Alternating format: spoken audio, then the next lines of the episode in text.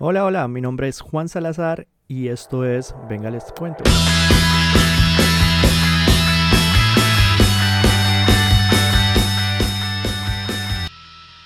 Bueno, bienvenido a este segundo episodio de Venga les cuento, donde vamos a seguir aprendiendo un poco más de los sacramentos y como ya lo había dicho en el primer episodio, que si no lo has escuchado, te lo recomiendo. Em, esto es algo que tenemos muy limitado hoy en día los católicos y es pues gracias o desafortunadamente culpa de la pandemia eh, se nos ha limitado el acceso directo a los sacramentos y eso me puso a pensar o a valorar más los sacramentos y la necesidad tan grande que es para nosotros los seres humanos. Entonces, sin más detalles, pues aquí empezamos el segundo episodio y lo que quiero hablar en este episodio es sobre los siete sacramentos que tenemos en la iglesia. Luego vamos a empezar a hablar sobre cada uno de ellos. Empezaré hablando sobre el bautismo y la confirmación, que son dos sacramentos importantes, pues todos ellos son importantes, pero estos dos son los que nos dan la vida espiritual, los que nos hacen renacer. Entonces, sin más detalles, bienvenido a Venga les cuento.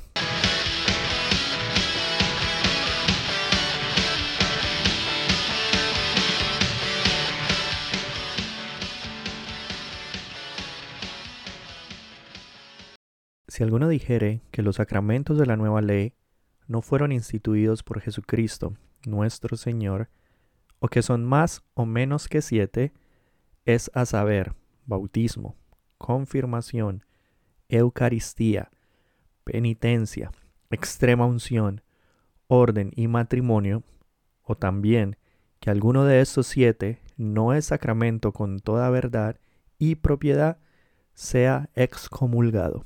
Si alguno dijere que los sacramentos de la nueva ley no son necesarios, sino superfluos para salvarse, y que los hombres sin ellos, o sin el deseo de ellos, alcanzan de Dios por solo la fe la gracia de la justificación, bien que no todos sean necesarios a cada particular, sea excomulgado. Si alguno dijere que los sacramentos de la nueva ley no contienen en sí la gracia que significan, o que no confieren esta misma gracia a los que no ponen obstáculo, como si sólo fuesen señales extrínsecas de la gracia o santidad recibida por la fe y ciertos distintivos de la profesión de cristianos por los cuales se diferencia entre los hombres los fieles de los infieles, sea excomulgado. Bueno, qué fuerte lo que acabamos de escuchar. ¿ah? Les acabo de leer tres afirmaciones que se encuentran en el Concilio de Trento sobre los sacramentos. Estas afirmaciones es el canon 1, el 4 y el 6 sobre cómo nos dice el Concilio de Trenton. Prácticamente nos da este dogma de fe, esta enseñanza por la iglesia. Todas estas referencias que yo vaya dando a través del programa las voy a poner en la descripción del podcast por si quieren profundizar, si quieren ir a leer más. Todo esto lo van a encontrar en la descripción del, del podcast. Por ejemplo, el Concilio de Trenton, esta sesión que es la 7 sobre los sacramentos, va a estar en la descripción del programa. Pero bueno, volviendo al tema, siete sacramentos, como lo dice el concilio de Trenton, ni más ni menos el que piense otra cosa, mejor dicho, el que crea otra cosa que sea excomulgado. Esto es muy fuerte, pero esta es como la autoridad de la iglesia hablándonos, un dogma y como buenos católicos, pues nosotros los creemos. Pero también como buenos católicos vamos a profundizar en esto, por qué son siete, la necesidad de siete, por qué, para qué y todo este tipo de cosas.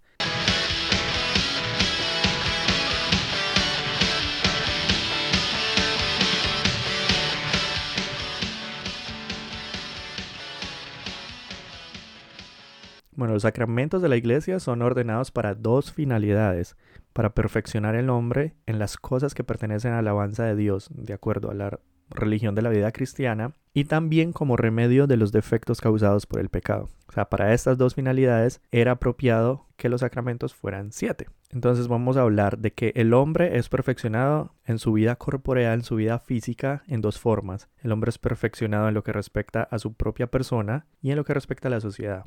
Es decir, el hombre es perfeccionado en relación a sí mismo y en relación a su círculo social o hacia la comunidad en la que vive. En relación a sí mismo, el hombre es perfeccionado adquiriendo una perfección vital y accidental.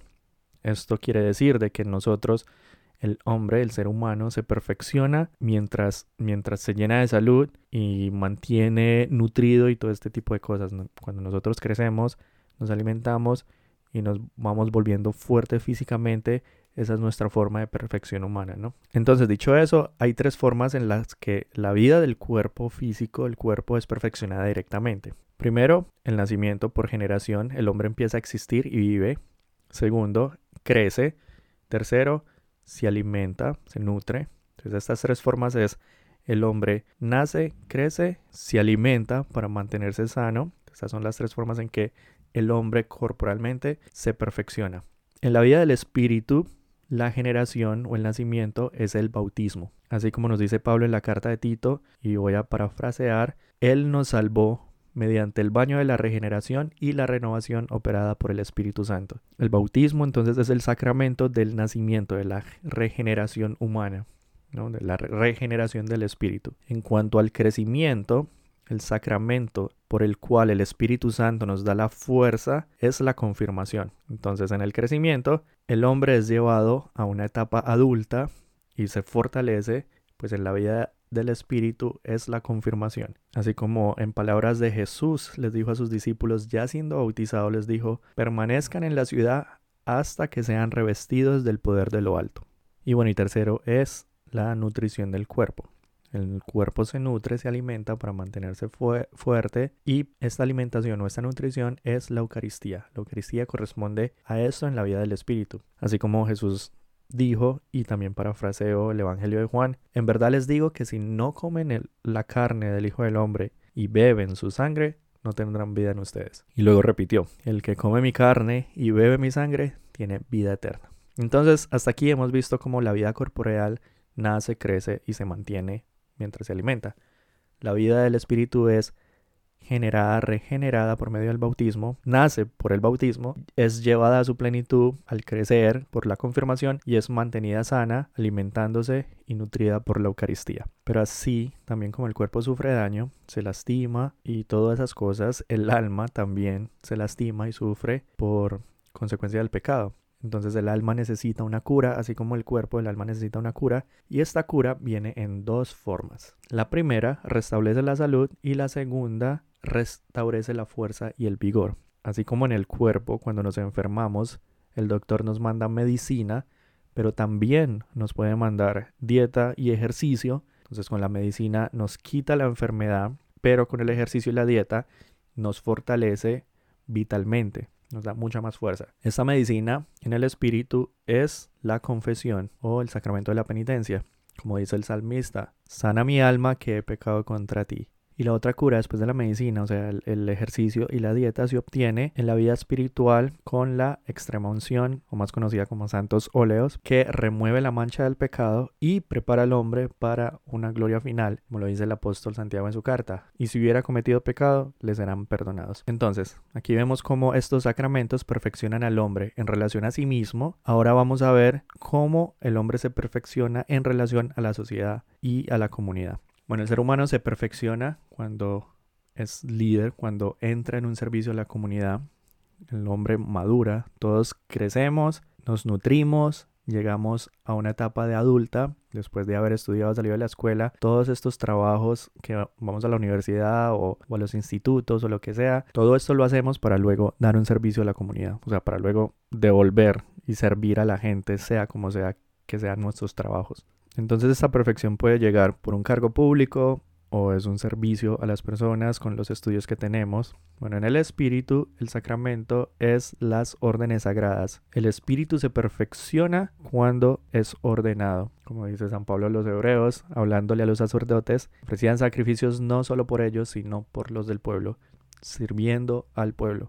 Y la otra forma en que se perfecciona el hombre es cuando se reproduce. El sacramento del matrimonio cumple con esto en cuerpo y espíritu. No solo es un sacramento, sino también una función natural. O sea, el sacramento del matrimonio cumple con esa función natural de reproducirnos y también es como el hombre se perfecciona, el ser humano se perfecciona. Entonces aquí vemos como los sacramentos son remedios para los defectos causados por el pecado.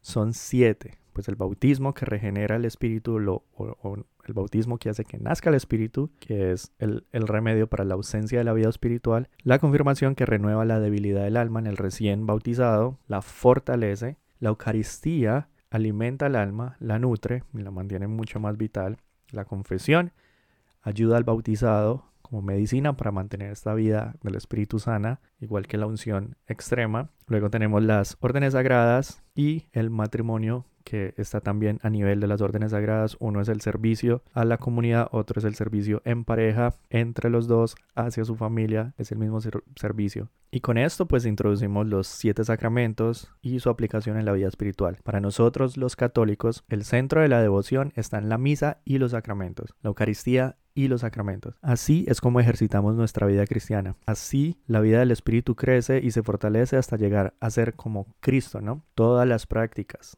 todas las devociones que nosotros tenemos deben estar conectadas a esto y deben salir de estas prácticas esenciales de nuestra religión. O sea, todo lo que nosotros hacemos a nivel espiritual debe estar girando alrededor de los sacramentos y la misa. De ahí debe salir nuestro corazón late en la Eucaristía y eso es lo que nos hace llevar una vida cristiana sana. Nuestras devociones son más sanas, nuestras oraciones personales son más sanas, nuestras oraciones en familia son más sanas, mi vida espiritual es más sana, más sana cuando la conecto a estas prácticas esenciales, a los sacramentos. Entonces, después de esta introducción, ahora sí vamos a entrar más en detalle a los sacramentos para conocerlos más y para que los valoremos más, que pues esta es la idea, ¿no? De que valoremos más esto que estamos perdiendo o esto que estamos teniendo limitados, ¿no? Así que yo le sugiero que vaya y se prepare un tintico, un tecito, una cervecita bien fría, lo que un vaso de agua, lo que sea, para que empecemos a hablar ya más a profundidad sobre estos temas. Entonces, el primer sacramento al que vamos a ver, pues es el sacramento esencial, el que da la vida, es el bautismo.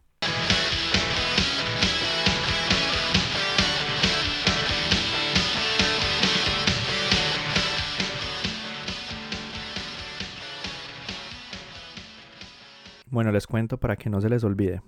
Los sacramentos son una señal de algo sagrado que está santificando al hombre aquí y en este mismo instante. Esto lo conocemos como ex opere operato. O sea, los sacramentos funcionan ex opere operato por la gracia del sacramento, más no por la gracia de ninguna persona o por la virtud de ninguna persona, sino por la misma virtud y por la misma gracia del sacramento es que funciona. Los sacramentos funcionan ex opere operato. Para los católicos por ahí, esto, a diferencia de los sacramentales, los sacramentales son o funcionan ex opere operanti, que es la devoción o es por la devoción del que los recibe. Y entonces aquí hago un paréntesis. Los sacramentales también son señales de algo sagrado, vienen de la misma raíz que también, que significa que algo es sagrado o, o, está siendo santo, bueno, algo se está haciendo sagrado. Pero a diferencia de los sacramentos, no fueron instituidos por Cristo y no son necesarios para la salvación. Pero no nos confundamos, sí que son importantes y nos ayudan a que mantengamos una vida espiritual firme y sin tropiezos. Y aquí cierro paréntesis. Entonces, ya que definimos lo que son los sacramentos, ya que dijimos que son siete, ya que en el primer episodio hablamos de las cuatro características que deben tener, ahora sí vamos a empezar a hablar del bautismo y la confirmación. Ahora sí, bueno, estos dos sacramentos son esenciales ya que son los que nos dan la vida y nos fortalecen espiritualmente. Ya lo dije al principio, el bautismo es el sacramento de la regeneración espiritual. Vamos a hablar de su naturaleza, la necesidad, los efectos y la causa. Bueno, ya sabemos y partiendo de la base de que está claro que fueron instituidos por Cristo, que ya sabemos que están conformados de una materia y que están conformados de unas fórmulas sagradas o la forma y que esa materia son acciones sensoperceptibles que son sensoriales y que la unión de estos dos elementos constituyen el símbolo sagrado la señal sagrada que eficazmente produce lo que significa. En el caso del bautismo es la regeneración de la vida espiritual, el nacimiento de una nueva vida. Entonces, de la materia podemos decir que se divide en dos. La materia remota, que es la cosa sensible que experimenta el hombre, y la materia próxima, que es la consecuencia de la materia remota. O sea, la materia remota es la cosa sensible y la materia próxima es para lo que usamos la materia remota. Pero no se desesperen, vamos paso a paso. Bueno, la materia remota del, bautismo es el agua, y solo agua. Eso está claro porque ya, como lo decía Jesús, o como se lo dijo Jesús a Nicodemo, quien no nazca del agua y del Espíritu no entrará en el reino de Dios. O en las prácticas de los apóstoles también podemos ver en, Hechos 8 o en Hechos 10, también eh, algunas enseñanzas de los, de los apóstoles como en Efesios 5 y la carta, la primera carta de Pedro y bueno, y la constante práctica de la iglesia. Entonces la materia remota es agua y solo agua y esto está claro porque así lo dijo Jesús, así lo hacían los apóstoles, así lo enseñaron los apóstoles y así lo ha ido practicando la iglesia por cientos y cientos de años.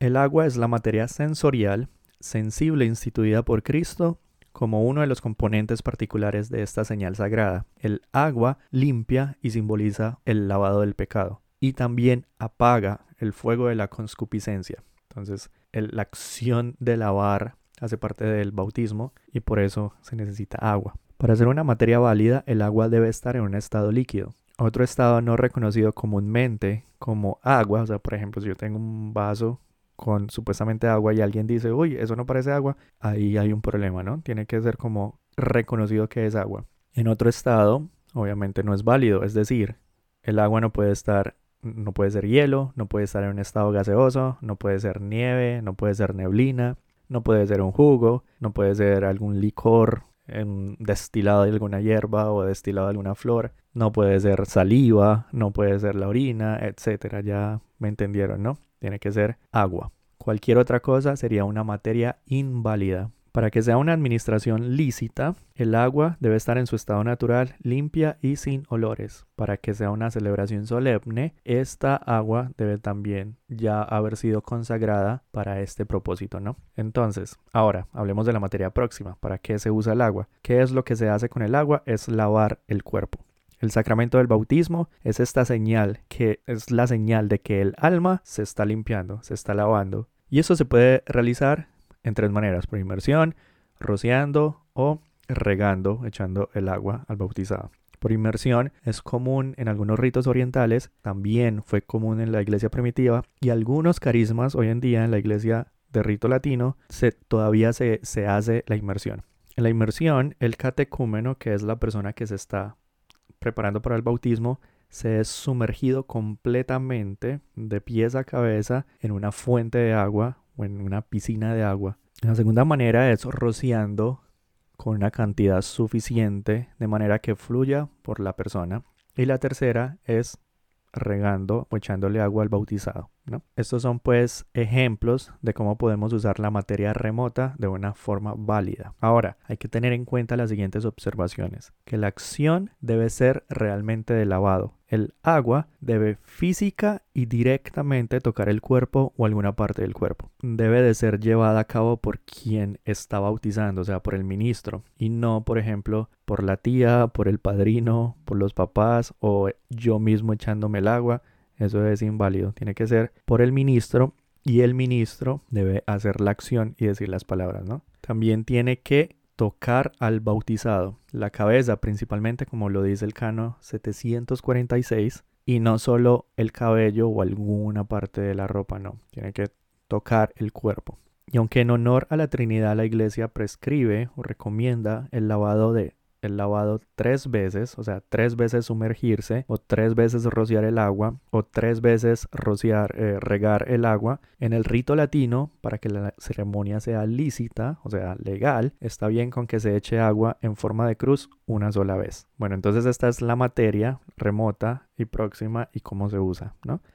Ahora necesitamos la forma, que es la sagrada fórmula, que constituye la forma de este sacramento. Son palabras solemnes que pronuncia el ministro. Y esta palabra pues es muy conocida porque es, digo, esta frase es muy conocida porque es, yo te bautizo en el nombre del Padre y del Hijo y del Espíritu Santo. Y al unir esta sagrada fórmula más la materia, en el bautizo se expresa que esta persona siendo bautizada por medio de esta acción sagrada, en este mismo instante es miembro de Cristo y miembro de su iglesia. Así como la materia debe tener unas características, la forma, esta fórmula sagrada, no puede ser cambiada y debe cumplir con estos cinco elementos. Número uno, la persona que bautiza debe ser nombrada, o sea, el ministro debe nombrarse. En la iglesia oriental se usa este siervo de Dios está bautizando. En la iglesia del rito latino, el yo el yo en la frase se está nombrando, ¿no? Número dos, la acción de bautizar, ya que el agua es usada para diferentes cosas y para diferentes propósitos, en la ceremonia se debe incluir la acción de bautizo o algún sinónimo como lavar o bañar, también sería válido.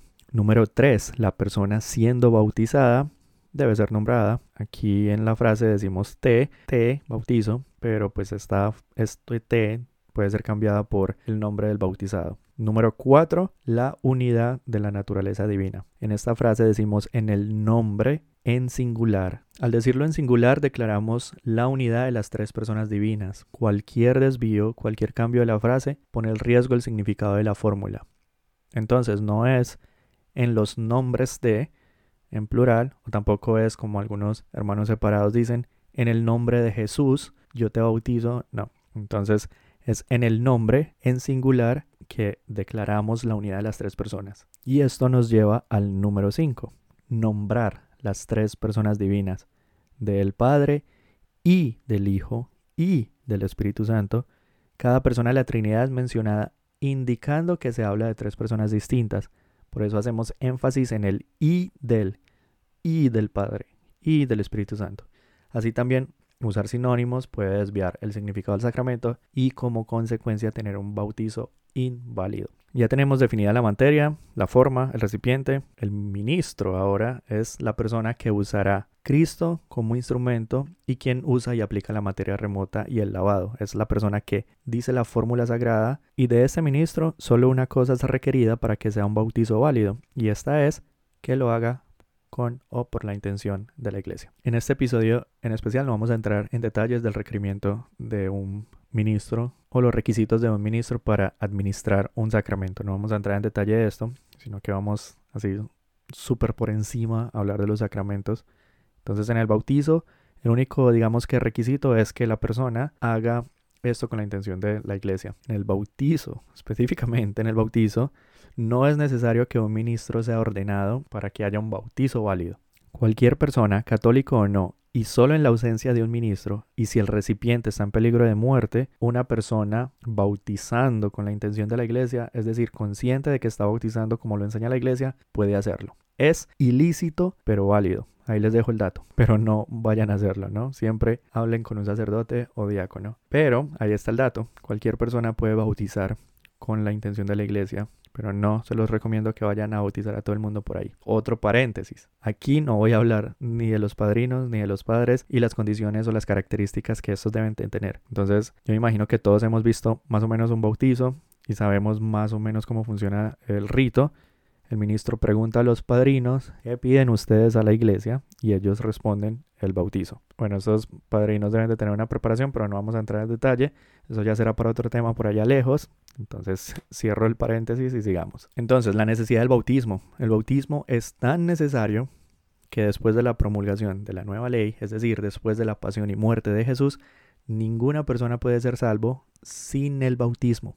Ninguna persona adulta puede ser salva sin pasar por las aguas salvadoras, a no ser que tuvo alguna vez una intención de ser bautizado, pero ningún adulto con uso de razón puede ser salvo si no es por el bautismo. Bueno, y recordamos de nuevo las palabras de Jesús a Nicodemo, quien no nazca de nuevo del agua y del espíritu, no entrará en el reino de Dios. Eso está en el Evangelio de Juan. O en el Evangelio de Marcos dice, quien crea y se bautice, se salvará, y el que no crea, se condenará. Es por esta razón que Jesús ordenó a sus apóstoles y discípulos no ir solo a los judíos, sino a todas las naciones, bautizándolas en el nombre del Padre y del Hijo y del Espíritu Santo, como dice en Mateo 28. De esto podemos concluir que hay una necesidad universal del bautismo. Jesús mandando a los apóstoles a que bauticen a todas las naciones, concluimos que hay una necesidad universal del bautismo y también podemos concluir, por ejemplo, que hay una obligación, obligación de bautizar. Entonces por eso no debemos de tardar en bautizar a los, a, las, a los niños pequeños, a los infantes, más de lo que sea necesario. Dios no quiera y mueran antes del bautizo.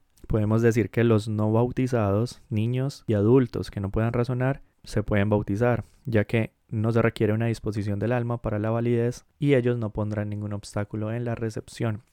Y la fe de la iglesia es quien los ayudará a crecer como en cristianos adultos. Por el contrario, un adulto con uso de razón sí debe tener la intención de bautizarse y debe tener la fe suficiente para recibir el sacramento. Y ahora sobre los niños de padres no católicos, como regla general no deberían de ser bautizados por un católico, a no ser esté en riesgo de muerte. Esta regla es basada en el que el niño está a cargo de los padres hasta el uso de razón y que no hay una esperanza sólida de que el niño será criado o se les enseñarán las enseñanzas católicas. Y aquí puedo decir de que si se bautiza un niño, a pesar de que sus padres no sean católicos, este bautizo sigue siendo válido. Si el niño, hijo de padres no católicos, se es bautizado por alguien con la intención de la iglesia, este bautizo sería válido, pero, ojo, ilícito. Ahora, con este dato, ya sabiendo que cualquier persona puede bautizar por la intención de la, de la iglesia, eso no quiere decir que ahorita vayan a agarrar el hijo del vecino y lo vayan a bautizar sin que los papás se den cuenta. No, de eso no se trata. Acuérdese, para que sea válido y también legal, tiene que ser un, un ministro ordenado. Y ya para terminar les cuento que los efectos del bautismo, ¿no? Esta maravillosa señal sagrada, este sacramento produce estos efectos de un valor incomparable. ¿Cuáles son estos efectos? La remisión de todos los pecados, el conceder de la vida divina por la gracia y la incorporación en Cristo. Entonces, sobre la remisión de todos los pecados, en los que no ponen ningún obstáculo en su recepción, el pecado es removido por completo por el poder de las aguas santificadoras. Esto quiere decir que remueve el pecador original, remueve cualquier pecado actual que se haya cometido, mortal o venial, actual, en ese mismo momento, o hasta ese mismo instante, remueve toda penalidad debido al pecado, no solo el castigo eterno, sino el castigo personal. Esto quiere decir de que si el bautizado muere un segundo después, va derechito al cielo. Y esto es porque este sacramento abre las puertas del reino de los cielos que están cerradas por culpa del pecado. Este sacramento remueve también la conscupiscencia y todas las consecuencias que nos deja el pecado. Esto se cumpliría una vez llegamos al cielo, pero por ahora la conscupiscencia sigue para que pongamos en práctica nuestras virtudes y nos, acerquen, nos acerquemos más a cómo es Jesús, ¿no? Sobre el conceder de la vida divina por la gracia, todos los sacramentos lleva al hombre, al ser humano, a la santificación. Como lo mencioné en el primer episodio, esto es por la gracia que se nos dio con la pasión de Cristo. El bautismo inicia este camino hacia esta gracia, ¿no? Entonces nos da la gracia santificadora, que es la que hace que el alma sea santa y nos hace partícipes de la naturaleza de Dios. Nos infunde, nos llena de virtudes teológicas y morales, como son los carismas del Espíritu Santo, que son apropiados para llevar una vida de gracia y que nos acerque a ser como Cristo, ¿no? Este sacramento especialmente es la muerte al pecado, al hombre viejo y el renacer en Cristo Jesús. El último efecto es la corporación a Cristo, a su iglesia. Y esto es porque el sacramento imprime en nuestra alma un sello. Somos marcados literalmente como hijos de Dios. Este sello es un pasaporte de entrada que nos hace partícipes del sacerdocio de Jesús, de su reinado y de su cuerpo místico. Además de que solo los que tienen este sello Solo los que portan este pasaporte pueden recibir o participar de los demás sacramentos. Por esta razón es que el bautizo es solo uno, como lo dice el apóstol, un solo Señor, una sola fe, un solo bautismo. El bautismo no se puede repetir ya que significa, el bautismo significa nacer, y uno solo nace una vez. Y para terminar, ahora sí la gran pregunta. ¿Jesús instituyó el bautismo? La respuesta es sí. Todos los padres de la iglesia, la tradición de la iglesia, los teólogos no dudan en decir que sí, pero ¿en qué momento? Hay cuatro momentos que han sido sugeridos por teólogos. El primero es durante el bautismo, durante el bautizo de Jesús en el Jordán, que vemos en los evangelios. El segundo es durante la conversación con Nicodemo, que ya lo habíamos dicho antes. El tercero es cuando Cristo manda a los discípulos a que bauticen. Y el cuarto es cuando manda solemnemente a los apóstoles a bautizar a todas las naciones. Estos son los cuatro momentos sugeridos por, por teólogos en los que Jesús instituye el bautismo. Santo Tomás de Aquino, el gran filósofo teólogo, dice que es más apropiado que hubiera sido durante el bautizo eh, de Jesús en el Jordán, ya que al contacto con el agua regeneró no solo el cuerpo, sino todas las aguas de la tierra. Y hay muchas cosas más que se pueden hablar sobre el bautismo. El bautismo de agua es el que más conocemos, no solo nosotros, no solo nosotros los católicos, pero también las otras iglesias cristianas, las iglesias del Oriente, las iglesias ortodoxas y protestantes, todas reconocen como un sacramento esencial. Todas reconocen el bautismo como un sacramento esencial. La iglesia católica también reconoce otros bautizos de los que no entraré en detalle, pero se los doy como dato que es el bautismo de sangre, que es a través del martirio, o sea, morir por la iglesia o morir por alguna virtud cristiana. El bautismo del espíritu o deseo, esto es más como tener el deseo implícito de ser bautizado, puede pasar antes de morir, ese deseo de haber querido ser bautizado. El bautismo de sangre inclusive toma el lugar del bautismo sacramental, así como lo dice Jesús en el Evangelio de Lucas 9:24 o lo dice implícitamente en Mateo 10, 32 y 39.